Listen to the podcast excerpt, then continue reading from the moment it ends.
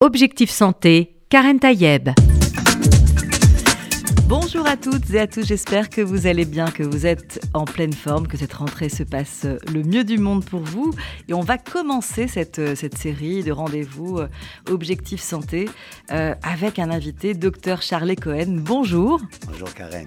Alors avant de commencer, je vous souhaitais d'abord un très joyeux anniversaire. Merci, merci. Voilà, donc c'est évidemment un, un grand moment, parce qu'on va pas dire l'âge, hein, parce que vous restez jeune. Et d'ailleurs, c'est bien 7 fois 10, c'est bien 7 fois 10. Voilà, vous avez trouvé la formule 7 fois 10, mais évidemment, on peut dire que vous ne les faites pas, et c'est peut-être un peu vos secrets, votre secret bonheur, votre secret euh, euh, voilà, de, cet euh, amour de la vie que vous transmettez à travers votre, vos livres, hein, parce que maintenant on en est au, quatrième, je crois.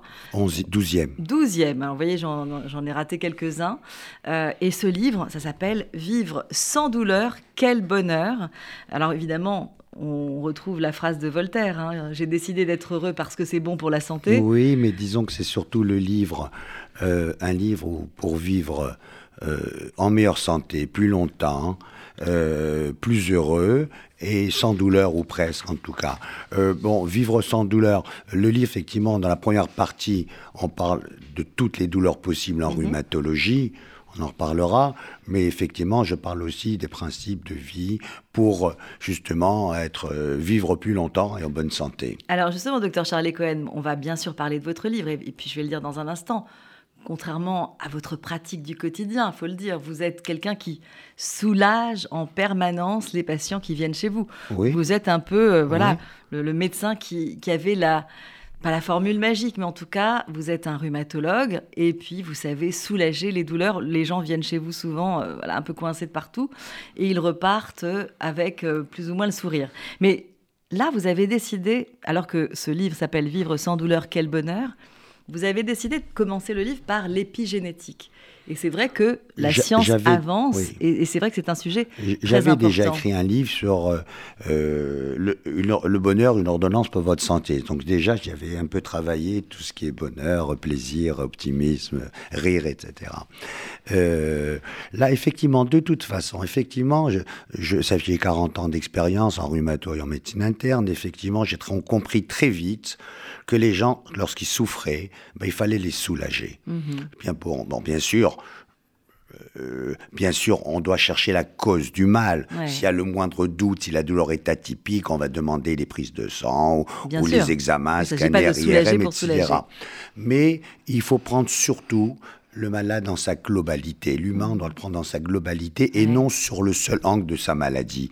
C'est-à-dire qu'on doit prendre en charge son histoire, euh, ses antécédents, euh, la vie. Bon, parce qu'il faut savoir quand même que, que, que le stress excessif, la sédentarité, l'absence de gym, l'absence de sport, que la tristesse va aggraver la douleur. Et après, c'est le cercle vicieux. La douleur chronique mhm. va aggraver la dépression. Et, et après, on, on s'en sort plus. Donc, en fait, finalement, docteur Charlie Cohen, quand on vient vous voir pour une simple douleur, simple bien sûr, entre guillemets, parce que elle peut être plus ou moins complexe, euh, vous prenez le temps de l'écoute. C'est d'abord ah, la priorité. Ah, la première séance, c'est important. On mhm. Peut on ne peut pas se permettre de passer à côté d'une maladie. On ne mhm. peut pas se passer de permettre, pour un mal de dos, par exemple, d'une spondylarthrite. On ne peut pas passer euh, devant, devant, devant, un cancer, d'une tumeur, bénigne ou maligne. On ne mhm. peut pas passer à côté d'une infection, c'est évident. Bon, ça, c'est l'interrogatoire. S'il y a le flair quand même, il y a l'expérience, ben, c'est tout. Et après, on traite. Moi, je traite la douleur tout de suite après. Mhm.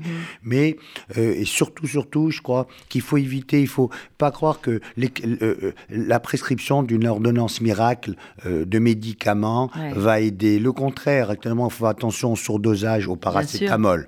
Le doliprane qui peut donner des dommages au foie, mhm. première cause de greffe hépatique en France. Attention aux opioïdes, aux antalgiques. On, peut s'arrêter un moment sur le, paracétamol, c'est le médicament le plus ah, utilisé. C'est extraordinaire. Qui a, d'ailleurs euh, vraiment des mérites absolument Qui n'a pas de risque, qu'on peut donner pendant la grossesse, qu'on peut donner. 6 par 24 heures. Donc pas plus de 6 non, non, pas plus que 3 grammes par 24 3 grammes, donc ça veut dire 4 grammes. Euh, donc 6 comprimés de 500, oui, 500 mg. C'est ça, pas plus 6 comprimés, de toute façon. Et Bon, mais le problème, c'est que euh, on tend à prendre le, le paracétamol. D'abord, le doliprane est utilisé pour les douleurs modérées, mm-hmm. légères à modérées. Hein. Donc, lorsque la douleur est plus sévère, on, on, a on a tendance à avoir recours aux opioïdes, aux antalgiques mhm. opioïdes. Et là, c'est grave, c'est très important. C'est qu'il ne faut pas prendre des médicaments qu'on dit opioïdes faibles, c'est-à-dire le tramadol, la codéine, l'opium et bien sûr les opioïdes forts et la morphine. Parce que c'est source de dépendance, mhm. d'abord de mauvaise tolérance souvent, mais enfin ça à la limite, on arrête les médicaments, mais c'est source de dépendance, d'addiction et d'overdose. Il y a des centaines de milliers de morts aux États-Unis mhm. par overdose. C'est la cause la plus fréquente de décès par overdose, c'est les médicaments opioïdes qu'on donne à des gens qui ne sont pas des cancéreux. Bon, un cancéreux, quelqu'un qui souffre de douleurs cancéreuses peut avoir recours, bien entendu, aux opioïdes forts mhm. ou faibles. Mais c'est là, on est devant la première cause. Donc attention de pas les médicaments, en plus, le, en plus l'antalgique, l'antidouleur de paracétamol ou opioïdes ne traitent pas la cause du problème, elle, ne traite que le symptôme douleur. Mhm. Ça veut dire qu'en fait, vous, justement, docteur Charlie Cohen, euh, quand on vient vous voir, c'est des gens qui ont déjà essayé toutes sortes de médicaments et euh, vous dites, en analysant, y a, on peut aussi euh, se débarrasser d'une douleur en faisant autre chose qu'un médicament. Oui. Ce qu'on appelle d'ailleurs les, les, fameux traitements non médicamenteux, les TNM. Oui, les non-traitements médicamenteux, c'est très important. Mmh. Euh, bien sûr, tout ce qui est c'est d'abord l'exercice physique. Là, c'est mmh. bon, euh, euh, quelle que soit la douleur, il faut, il faut bouger quel que soit, que ce soit une arthrose des membres euh, inférieurs, que ce soit des douleurs de dos, des douleurs, n'importe quelle douleur, il faut bouger, il faut marcher. on ne reste pas au lit quand on a mal. Euh, pourquoi? Parce que lorsqu'on bouge, ben, on va fabriquer euh, d'abord des endorphines, qui sont mhm. les, ces, médicaments qui analogues à la morphine que fabrique l'organisme, qui sont antidouleurs, morphine naturelle. Ça va, les muscles vont fabriquer des myokines, qui ont fait aussi un effet antalgique. Et de toute façon, donc, ne jamais bouger. Euh, ne jamais s'arrêter de bouger. Ne jamais s'arrêter de bouger. Tout à fait. Alors donc là, évidemment, un petit focus sur l'épigénétique. C'est vrai que c'est un, sujet important. La science avance et on sait très bien que euh, aujourd'hui, il y a on peut en tout cas influencer notre patrimoine génétique. Quand on dit gène, génétique, on pense tout de suite à un héritage parental. En hein. gros, les gènes, la génétique, c'est 30%. Le reste, c'est l'épigénétique. L'épigénétique, c'est quoi modifie c'est tous l'épigénétique, c'est l'environnement épigénétique, c'est notre environnement proche, notre mode de vie, euh, notre comportement. C'est-à-dire qu'on a des gènes au départ et on peut en tout cas modifier leur expression. On, modifie l'expression des gènes. ils vont s'exprimer finalement. Selon cinq facteurs, en gros. Il y a le stress excessif, il y a toujours pareil. Hein. C'est le stress, le sommeil, l'alimentation, mhm. le sport et le comportement social, le rire, le sourire, le plaisir, le, la satisfaction dans la vie, du bien-être. Alors là, on voit bien que Alors bien entendu, c'est des, études scientifiques et c'est hein, très important. On, a dira mesurer finalement la longueur de ce qu'on appelle les télomères, qui sont les, fameux chromosomes. Hein. Et on s'aperçoit que plus ces télomères ont des terminaisons longues, plus on vit plus longtemps, en meilleure santé. Voilà, on est, plus, finalement, et plus on a ils sont courts. Et, quand, est-ce qu'ils sont, quand est-ce qu'ils, quand est-ce qu'ils sont longs? C'est lorsqu'on fait du sport, mhm. lorsqu'on bouge, lorsqu'on est, lorsqu'on, lorsqu'on a la joie de vivre, lorsqu'on médite, lorsqu'on écoute de la musique, bien entendu, très important. Très important la musique. Quand vous le dites d'ailleurs même euh, se, se, mettre dans la nature, l'influence des couleurs. Vous parlez de l'influence des couleurs dans votre livre. Oui, dans le chapitre bon, moi, c'est pas tout à fait la bonne journée. Est-ce que je suis en noir Mais d'ailleurs, je suis souvent en noir. Mais euh, y a, vous parlez de même de la couleur dans les assiettes. Oui, je parle de la couleur dans les assiettes. Euh, surtout, il y a point de vue couleur, c'est bon, bon les couleurs, il y a le vert et le bleu d'abord. Le, vert et le bleu, c'est mhm. les couleurs de la nature, de la douleur de bien-être. On fonce, on est bien. Bon, et à part ça, il y a aussi bien sûr toutes les couleurs. Euh, ne parlons pas des couleurs des, aliments. Mhm. Alors plus plus les aliments, plus nos fruits, nos légumes ont des couleurs importantes, plus ils sont riches en antioxydants, donc c'est mhm. bon, plus ils sont bons pour la santé. Donc c'est forcément, on, sait bien qu'il y, a, il y a un effectivement, il y a aussi le, les couleurs de, de, l'habit qu'on porte. Euh, mm. les, bon, effectivement, quelqu'un d'un peu, d'un peu, un, peu plus fort va, plutôt se mettre enfoncé. Mm. Alors, vivre sans douleur, euh, bien sûr, c'est ce qu'on aimerait tous, hein, parce que c'est le titre de votre livre, hein, je le rappelle à nos auditeurs et auditrices. Vivre sans douleur, quel bonheur, c'est le dernier livre du docteur Charles Cohen, un livre paru chez Guy Trédaniel vivre sans douleur, évidemment, euh, euh, surtout quand les personnes ont des douleurs, et j'imagine que certains d'entre nous écoutent aujourd'hui, on se dit, mais est-ce que c'est euh, est-ce que c'est si facile que ça? Même si on, entend des choses, même si on, lit votre livre, même si on a compris qu'il y a des mécanismes hein, qui vont permettre de diminuer cette douleur parce qu'on va aller toucher différents endroits de, de, notre, de notre vie, de notre vie psychologique, de notre vie physique. Donc évidemment, on a mmh. bien compris tout ça, mais est-ce que est-ce que c'est vraiment une, recette tout ça ou est-ce qu'il y a des gens qui sont plus ou moins enclin à la douleur ou est-ce que le seuil de douleur, d'ailleurs, euh, certains, on parle souvent du seuil de douleur, certains ont un seuil différent des autres. Bah, le, bien On n'est pas égal, on n'est pas égaux. Bien sûr, le stress. On n'est pas euh, égaux face à la douleur, docteur Charles Cohen. Bien sûr, on n'est pas égaux. On n'est pas égaux dans tout d'ailleurs. Et bien sûr, dans, le, dans les douleurs notamment. Moi, j'ai eu la chance, disons, de dès que je me suis installé après mon clinica, d'avoir compris qu'il fallait soulager le patient. Donc j'ai mis au point une technique qui est très simple, mais que personne ne fait Bon, je fais, je traite là où on a mal, après avoir fait un diagnostic précis, bien, sûr. Donc je traite en superficiel, c'est pas des infiltrations profondes. Mhm. Je pique aux endroits douloureux, je touche la peau, je touche les muscles, je touche les, je, je, je touche les ligaments, je palpe la peau et je traite là en sous-cutané au niveau d'un mélange. Je mets de la xylocaïne, je mets un anti-inflammatoire, une petite dose de mhm. corticoïdes, mais pour toutes les 5-6 injections que je ferai dans, pendant la séance. Mhm. Et ça a des résultats, effectivement. Je, je crois que j'aurais changé de métier aussi, non? Oui. Mais en fait, oui, parce que vous, vous avez une profonde envie de soulager euh, les gens. Oui, bah, je. Donc vous avez créé ce, vous avez créé finalement ça tout de suite. je suis installé il y a 40 cette combinaison hein, d'un certain et, nombre et très doux, sans aucun risque. Maintenant, ça m'empêche pas si j'ai un gros genou, par exemple arthrosique, de faire une ponction, une vraie infiltration, injecter cortisone mmh. ou acide hyaluronique. Ça, ça, pas, ça mais peut m'arriver. Parfois, l'injection sous-cutanée va suffire. Mais, mais pour tout, pour le dos, pour le cou, pour pour, euh, euh, pour les pieds, pour les épaules, pour les coudes. Mhm. Alors, on parle beaucoup, justement. Alors, vous dites que dans, cette injection hein, que vous faites euh, régulièrement euh, et depuis maintenant de très nombreuses années, 40 hein, ans, donc autant dire que vous avez une expérience, une expertise et, et des résultats je pense. Euh, donc du coup, les... Mais, bon, à l'intérieur de cette combinaison de, médicaments, vous l'avez dit, hein, vous mettez un peu d'anesthésique. Je mets plein d'anesthésique pour diluer. C'est de la xylocaïne. Est-ce que, cette anesthésique n'a pas un effet immédiat et pas forcément sur le long terme? Non, l'anesthésique va agir, va, agir une heure, c'est tout. Ça. Et, après, ça laisse le temps que le produit agisse. Et donc le vrai produit qui va agir, c'est l'anti-inflammatoire, c'est de la cortisone je mets, un, je mets, une ampoule de corticoïde, euh, la plus légère qui existe, et une ampoule d'un anti-inflammatoire, c'est Mobic, bon, c'est un anti-inflammatoire très léger qui est bien toléré. Alors, Je fais ça même ça aux gens qui sont sous anticoagulants, même Il n'y a pas de contre-indication. Bon, c'est-à-dire que s'ils ont des problèmes digestifs, je vais donner bien sûr 2-3 jours d'IPP, du protecteur de gastrique. D'accord. C'est tout, par précaution, bien sûr. Très bien, parce que c'est vrai que quand on dit euh, cortisone, bah, il y a forcément des contre-indications. Je parle des médicaments, hein, là, pas de l'injection. La cortisone, il faut éviter surtout, oui. Il y a certaines indications. La cortisone est irremplaçable pour certaines maladies, certains rhumatismes. Et pourtant, j'ai le sentiment qu'on en donne de plus en plus. Oui. Euh, pour les, j'allais dire, les moindres euh, pathologies. Alors évidemment, c'est fréquent, euh, on, le donne fréquemment pour les pathologies respiratoires. Obligatoire, ça sauve la, la vie. évidemment. un asthme on l'a sévère, c'est évident. Pendant le Covid, heureusement qu'il y a eu la cortisone. La cortisone a euh, beaucoup aidé. Euh, quelques jours après, après l'apparition, enfin la, maladie, pas tout de suite, mais deux, quelques jours après, bien sûr, ça a sauvé beaucoup de gens. Ça a sauvé énormément de gens. Mais évidemment, il faut savoir ce qu'on prend. Et, et d'abord, évidemment, pas d'automédication dans rien. Euh, mais un mot, un, mot sur les anti-inflammatoires. Contrairement à la cortisone qu'on voit de plus en plus sur les ordonnances, les anti-inflammatoires ont tendance à, disparaître un peu de la feuille du médecin, non? Pas du tout.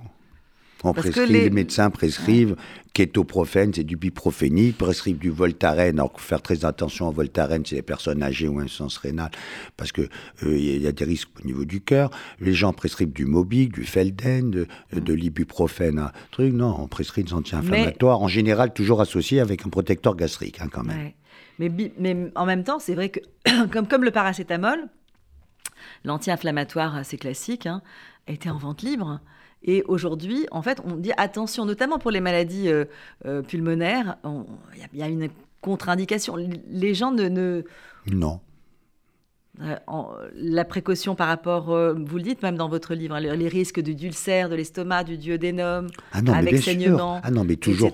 Ah non, mais si un antécédent d'ulcère, on fait attention, on n'en donne pas si, ou, si vraiment l'ulcère, ou si la personne, par exemple, a eu un ulcère et est sous protecteur gastrique, genre IPP, Moprane, mhm. Inexium, euh, euh, Pantoprazole, là, je peux donner 2-3 jours, je vais donner, il n'y a aucun mhm. problème s'ils sont protégés.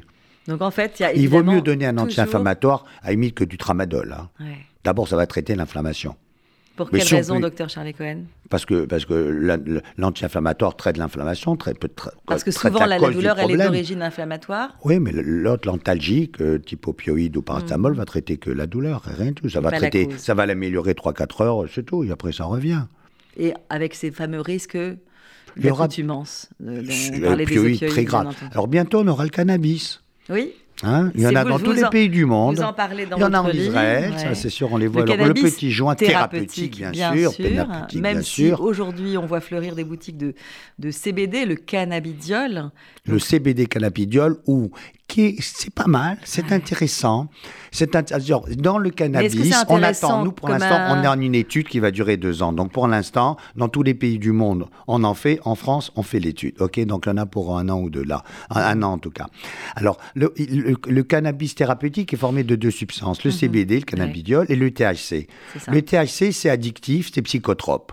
C'est ça qui est pas bon. Et c'est ce qui est retiré de, ces fameuses huiles qui sont vendues Et dans le CBD qu'on achète en pharmacie et dans les boutiques CBD, le CBD, ça sûr, ça a un effet relaxant. Mhm. Ça peut aider. Moi, quelqu'un qui veut, par exemple, qui a des troubles du sommeil très importants, le sommeil, mhm. euh, moi, j'évite, on évite de donner, il faut surtout pas donner de benzodiazépine. C'est pareil que les opioïdes. Hein. La dépendance aux benzodiazépines, mhm. c'est très mauvais, très addictif. C'est l'exomil, Xanax. Tout à fait. D'accord? Avec des risques de perte de mémoire. Et, et, et, comment? Risque de perte de mémoire, risque d'accident de la route et risque de chute chez les personnes âgées, de fractures, etc.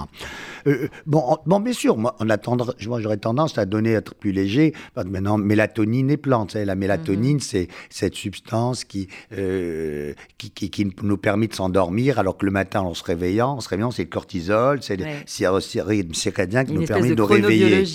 Et, attends, et, et, effectivement, moi, je préférais commencer devant les petites insomnies par de la mélatonine avec des plantes. Mhm. D'accord Par exemple, on peut donner, euh, et, ça m'arrive de donner aussi, pourquoi pas, du CBD, il faut être un peu dans le coup. Mhm. C'est relaxant. C'est relaxant, un peu antalgique, mais surtout relaxant. Sans effet secondaire. Aucun effet et secondaire. sans effet, donc du coup, euh, le, parce qu'on parlait du THC, dans, qui est la, la Non, il n'y a pas de THC, c'est moins de 0,1% de THC. Y a pas mais dans le CBD, il n'y a pas d'effet d'accoutumance? Non, ah non, non, non, c'est pas addictif du tout. Alors voilà, donc on, en sait un peu plus sur ce fameux euh, CBD et on attend évidemment les études, hein, comme vous dites, hein, du cannabis thérapeutique, même s'il est utilisé par, euh, par ailleurs dans d'autres pays, notamment en Israël, notamment pour des maladies euh, qui ont des, des, conséquences sur les douleurs de manière très chronique. le stress, bien sûr, vous en parlez. Alors même c'est vrai qu'on l'a mis à, toutes les sauces, le stress. Ça fait des années qu'on parle du stress. Mais comment ne pas être stressé dans un monde tel que, tel que celui qui nous eh entoure bah, bah, aujourd'hui Il faut accepter les situations telles qu'elles sont, euh, ne pas graver les choses, surmonter les obstacles, ne, pas s'angoisser pour les petites choses. Il y en a qui, savez, il y en a qui s'angoissent lorsqu'ils organisent un mariage ou une fête de famille. Hein. Je trouve ça c'est ridicule. Oui, s'angoisser pour faire quelque chose de joyeux, c'est un peu dommage. que le stress, d'abord, ça aggrave la douleur. Bon, à limite, on s'en fout.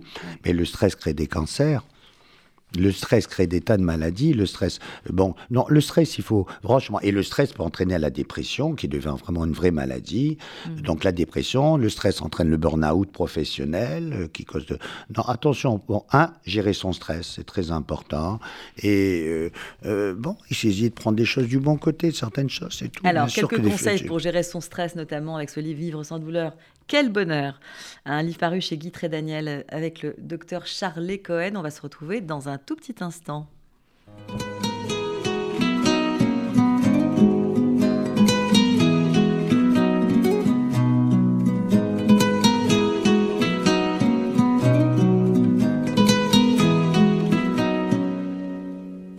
Depuis qu'on est des mômes, mon ami l'on a ramé. Maintenant qu'on est des hommes, les rames je veux ranger. Si te viennent des larmes, viens donc me les donner. Les gitans, les gitanes, c'est pour ça qu'on est fait. Tiago, j'ai pris le temps de t'écrire une mélodie en mille sourires. Tiago, j'ai mis le temps pour le dire. Mais mon ami, je suis là pour le pire.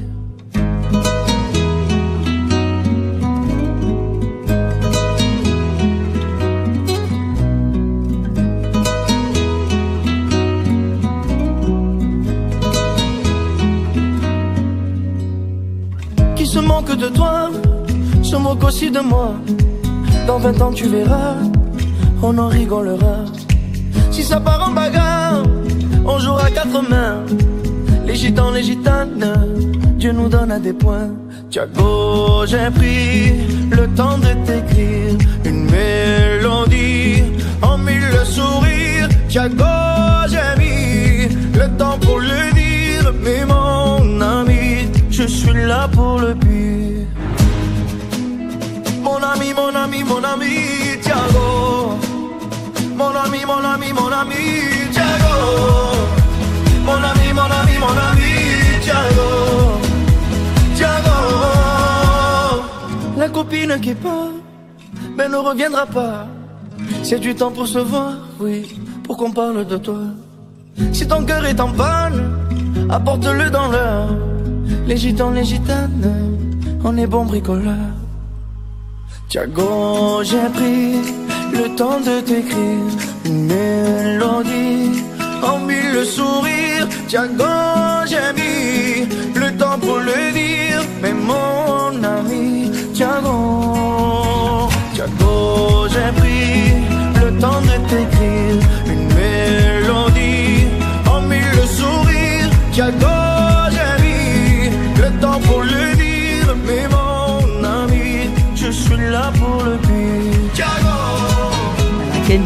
Qui était à Tel Aviv et qu'on a pu voir, en tout cas pour un certain nombre d'entre nous, à Tel Aviv pour un concert absolument incroyable. Et là, on revient avec euh, le docteur Charles Cohen pour euh, son livre Vivre sans douleur, quel bonheur. C'est un plaisir de parler de, voilà, avec vous de, ce sujet, notamment euh, en ce début de, rentrée, parce qu'en fait, c'est là où on fait un peu le bilan, en fait, c'est souvent, on se dit bah, comment on va faire pour, pour vivre mieux? Est-ce qu'on pourra améliorer et sa santé et, son, et sa, sa, sa, vie au quotidien.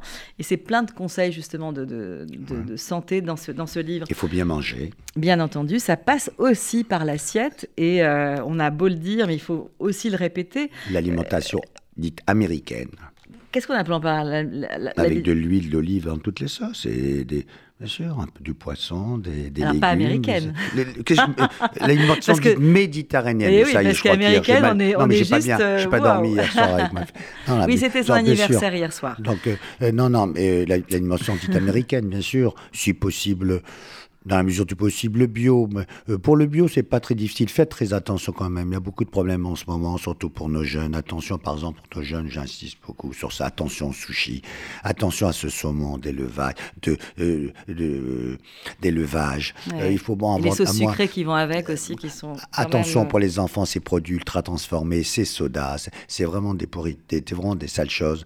Et euh, voilà, donc. Euh, manger sainement, ça veut dire quoi sainement. pour vous, docteur Charlie Cohen ben, c'est savoir manger d'abord des fruits, des, des, légumes surtout, des légumes et des fruits.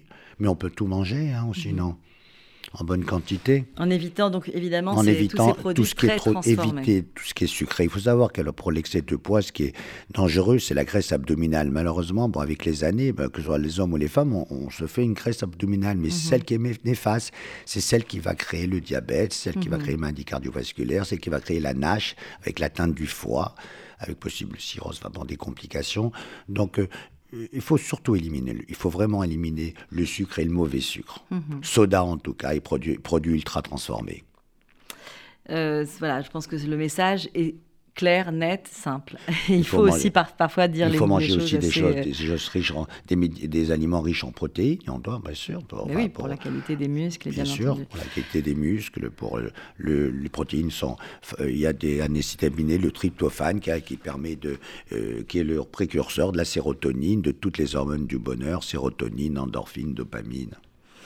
Alors évidemment, quand on dit une bonne assiette, c'est celle aussi qui évite euh, toutes les maladies métaboliques, hein, que ce soit le diabète, on en a dit un mot, l'hypercholestérolémie, l'hypertension, parce qu'il y a tout forcément un lien entre assiette et toutes ces maladies métaboliques. Et ça me permet d'aller vers un sujet que, dont vous parlez dans votre livre, la goutte. Oui, c'est une beaucoup, maladie tout à fait voilà, fréquente, de plus quand, en plus je, fréquente. Quand les gens on souffre de la goutte, ils ont très très mal. Euh, c'est ce qu'on appelle aussi bien sûr l'hyperuricémie, c'est-à-dire qu'on a trop d'acide urique. Trop d'acide urique dans le sang. Dans le sang. Et, là, ça... et, ces cristaux d'acide urique vont se déposer dans les articulations. Et notamment, gros orteil, alors, le gros orteil en premier, la cheville, vous savez tout, la cheville en deux, les genoux, ça peut même aller au poignet, au coude, mais c'est surtout les gros orteils et la cheville. Comment on reconnaît que la, douleur d'une goutte, comment, comment, on sait que c'est la goutte? Bon, d'abord, le gros orteil, c'est la métatarsophallangène, c'est vraiment le, bon, celle du gros orteil. Bon, la cheville, bon, on doit y penser. Est-ce que l'orteil va gonfler Il gonfle, il gonfle, ça fait mal, même la nuit. Même la nuit. Ça gonfle, ça fait mal, même la nuit. On doit y penser, on ne doit pas dire mm. euh, vous êtes c'est une poussée d'arthrose. Non, on doit penser.